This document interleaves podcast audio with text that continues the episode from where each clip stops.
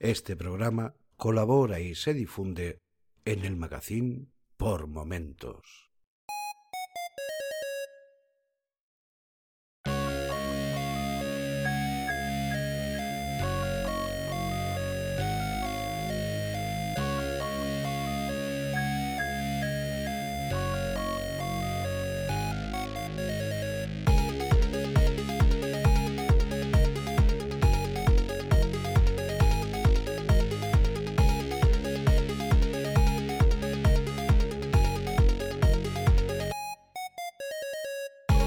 Hola y bienvenidos al episodio 14 de Punto de Control, un podcast sobre videojuegos, fantasía y ciencia ficción con el fin de compartir mi afición a estos géneros de una manera lo más amena posible. Mi nombre es Tomás y vuelvo a ponerme frente al micro tras casi dos años de ausencia, un tiempo en el que he echado de menos el mundo del podcasting y al que vuelvo para trasladaros mi voz acerca de los temas que me gustan. Hoy hablaremos sobre Red Dead Redemption 2, centrando la temática del episodio en el nexo de unión entre este título y su antecesor, por ello, no encontraréis ningún tipo de spoiler, más bien todo lo contrario. Este episodio os ayudará a entender mejor la historia del juego ya que todo lo acontecido es anterior a lo que en su día encontramos en la primera entrega. Si queréis recordar qué pasó en Red Dead Redemption y quiénes son los principales personajes que encontrarás al inicio de la segunda parte, este es el episodio que buscabas. Antes de entrar en materia, os quería comentar que notaréis dos cambios importantes a partir de este episodio dos cambios que rompen con el esquema sobre cómo venía haciéndose punto de control hasta este momento. El primero de ellos es el más doloroso y será la ausencia de mis dos grandes amigos Paco y Manu. Por motivos varios no van a poder estar presentes en el podcast, quién sabe si de manera definitiva, por lo que a partir de ahora escucharéis una sola voz de manera regular. Dejamos atrás las conversaciones cercanas para pasar a otro modo de hacer podcasting, de una forma más directa hacia el oyente. No quiero pasar al segundo cambio sin darle las gracias. Punto de control no hubiese nacido sin sus mentes y como este podcast ha sido, es y será siempre de ellos, las puertas del podcast estarán siempre abiertas ya sea para apariciones periódicas o regulares. En definitiva, lo que quieran y cuando quieran. Muchísimas gracias amigos.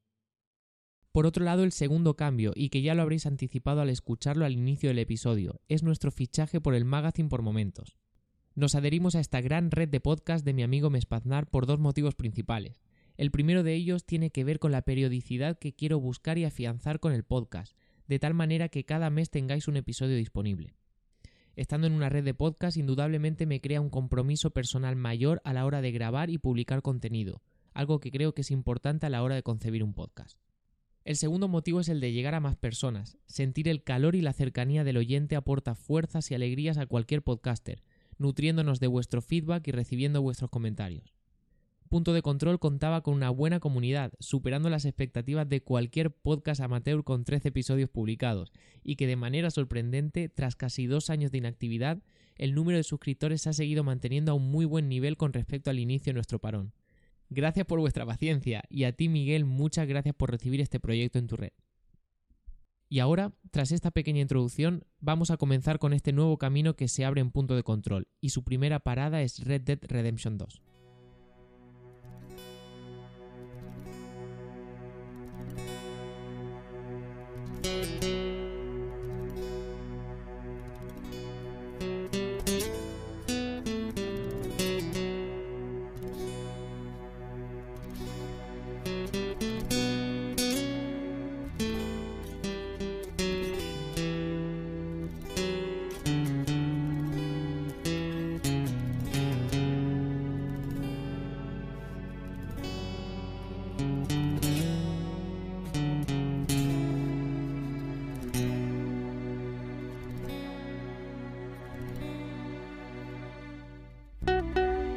Red Dead Redemption 2 sorprendió al público al tratarse de una precuela del primer juego.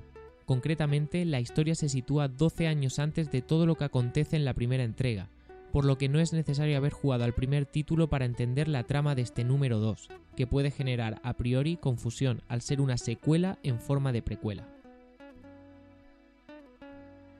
En Red Dead Redemption vivimos la historia de John Marston, un ex miembro de una banda liderada por Dutch van der Linde, ya que abandona dicha banda para dejar atrás una vida de forajidos con el fin de construir su propia granja y mudarse allí con su familia.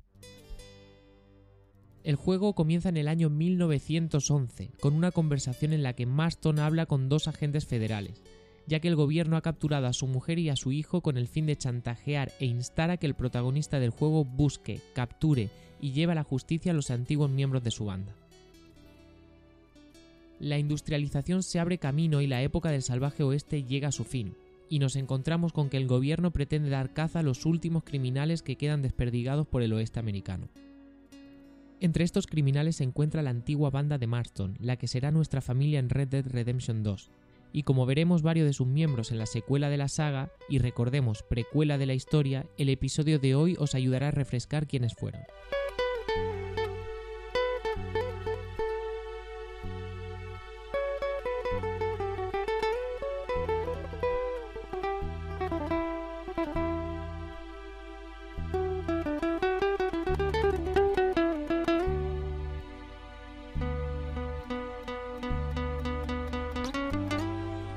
El primer objetivo que tendremos que buscar es a Bill Williamson, antiguo amigo y uno de los más veteranos miembros de la banda de Vanderlind. Bill se encuentra escondido en Fort Mercer con sus nuevos hombres y tras verse atacado por John dispara a Marston en el costado y lo abandona a su suerte. Tras ser recogido y curado por una granjera, se nos abre el inmenso mundo de Red Dead Redemption, primero con el territorio de New Austin, en donde John comenzará a conocer a diferentes personajes a los cuales ayudará en distintas misiones y logrará que se unan a él para ayudarle a dar caza a Bill. John y su grupo atacarán nuevamente Fort Mercer, esta vez con un éxito agridulce, ya que a pesar de hacerse con el fuerte, comprueban que Bill ha huido a México, donde también se encuentra el segundo objetivo de John, Javier Escuella.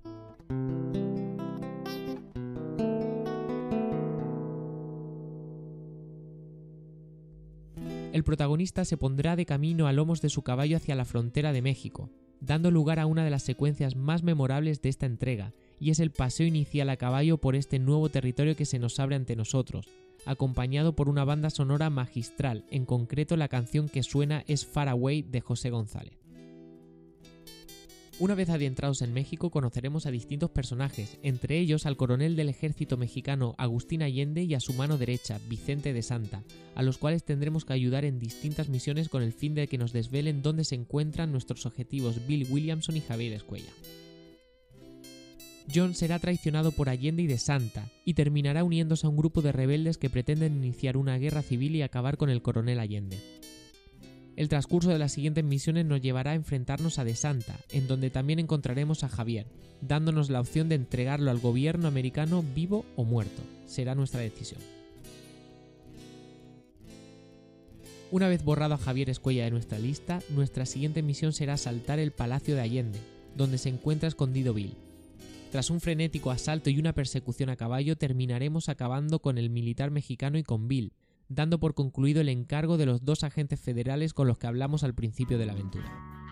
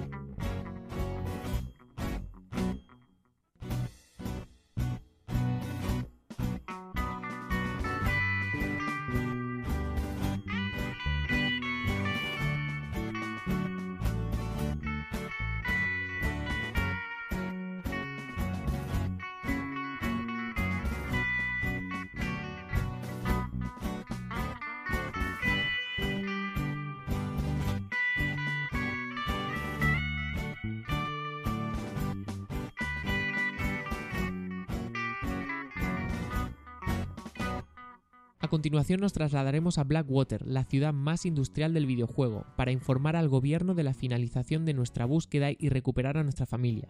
Pero nuestros amigos federales se niegan a devolvernos a nadie, ya que nos añaden un nombre más, el líder de nuestra antigua banda, Dutch Vanderlyn. Pondremos rumbo con los dos agentes a la captura de Dutch, ya que conocen un posible paradero donde podría estar escondido junto con su nueva banda formada por americanos nativos. Los agentes no se equivocan acerca del paradero y John se enfrenta a su antiguo mentor. Al finalizar la misión, un malherido Vanderlyn se suicida delante de Marston, siendo estas sus últimas palabras. Nuestra era ya pasó, John.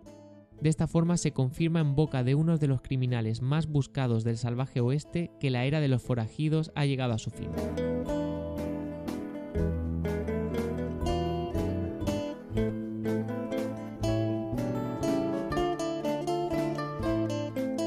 Estos acontecimientos, John se reúne por fin con su mujer Abigail y su hijo Jack en su rancho familiar.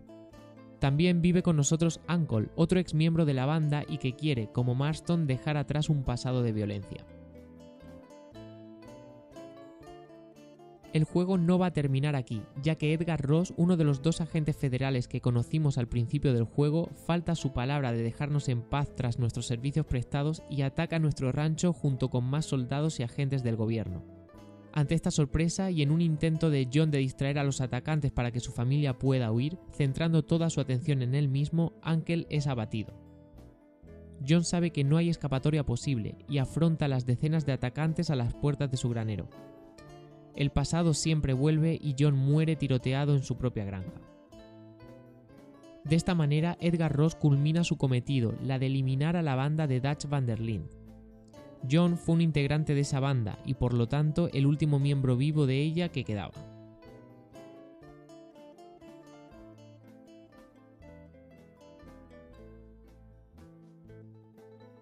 A continuación, el juego nos presenta un salto temporal de 4 años y nos pone en control de Jack Marston, hijo de John, que ya es adolescente. Jack, tras enterrar también a su madre, inicia la última misión del juego, buscar a Edgar Ross y saciar su sed de venganza hacia la agente federal, conocedor de que traiciona a su padre.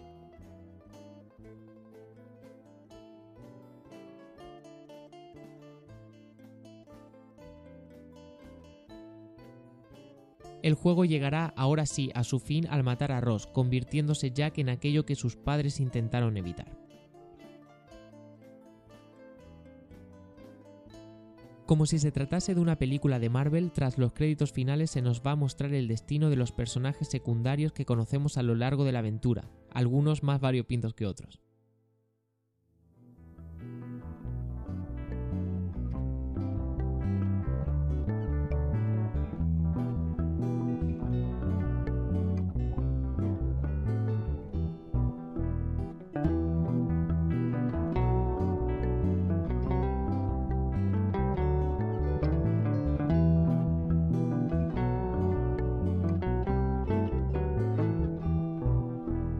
Esta sinopsis de los hechos que acontecen en Red Dead Redemption nos ayudarán a refrescar personajes que desde los primeros minutos nos encontraremos en Red Dead Redemption 2. Ocho largos años separan el lanzamiento de ambos juegos, y seguramente te asaltarán dudas sobre qué personaje vistes en el juego lanzado en 2010. Cuando se nos narra el pasado de John, se nos cuenta que fue reclutado siendo un niño por Dutch van der Linde, creciendo al amparo del líder de la banda, siguiendo su visión anárquica e idealista, llegando a ser un mentor para John. Con la banda, Marston lleva a cabo muchos golpes, robos, asaltos y deja tras de sí muchísimas muertes. Fue en 1906, cinco años antes del comienzo de la aventura, cuando la banda abandonó a Marston a su suerte tras resultar gravemente herido tras el intento fallido de robar un banco. Es este hecho el que lleva a Maston a replantearse su existencia y por consiguiente alejarse de este modo de vida con su mujer Abigail y su hijo Jack. Red Dead Redemption 2 nos sitúa en el año 1899, 12 años antes del inicio del primer juego, tras una misión fallida en Blackwater en la que la banda se ve obligada a huir hacia el este para buscar fortuna. Aquí nos encontraremos con los personajes de nuestra banda, pero en lugar de controlar a John, el protagonista del juego será otro miembro de la banda, Arthur Morgan. Cabe decir que en el momento de grabar este podcast soy un completo desconocedor del final del juego, es más, me encuentro en fases muy tempranas de él, por lo que solo puedo conjeturar sobre el devenir de la historia, y me alegro mucho de ello, puesto que no es mi intención hacer ningún tipo de spoiler del juego. Todo hace pensar que veremos el nefasto final del robo del banco que hará que Marston sea malherido y abandonado a su suerte. El tiempo lo dirá, solo nos queda avanzar y disfrutar de la historia. Si vas a jugar a Red Dead Redemption 2, espero que este episodio te haya ayudado a recordar de qué modo te encontrabas a Javier Escuella, a Bill, a Uncle o a Dutch van der Linde en la primera entrega de la saga. Red Dead Redemption 2 es un título que no podemos más que recomendar para disfrutar de unos gráficos impresionantes, un mundo abierto gigante, una historia que engancha y unos paisajes preciosos. Todo ello ambientado en el salvaje oeste, un cóctel de ingredientes cuyo resultado muy probablemente sea el de convertirse en el mejor videojuego de esta generación de consolas.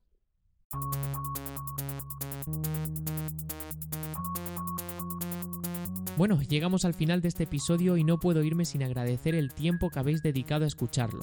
Podéis poneros en contacto conmigo para hacerme llegar vuestros comentarios por Twitter, soy Tomás HV, y si queréis podéis dejar una reseña sobre el podcast en iTunes. Además, si preferís contactarme mediante el uso del correo electrónico, podéis mandarme vuestros emails a través de un formulario de contacto que encontrarás en nuestra web, la cual detallo en las notas del programa. Me alegra estar de nuevo por aquí. Cuidaos mucho y hasta la próxima.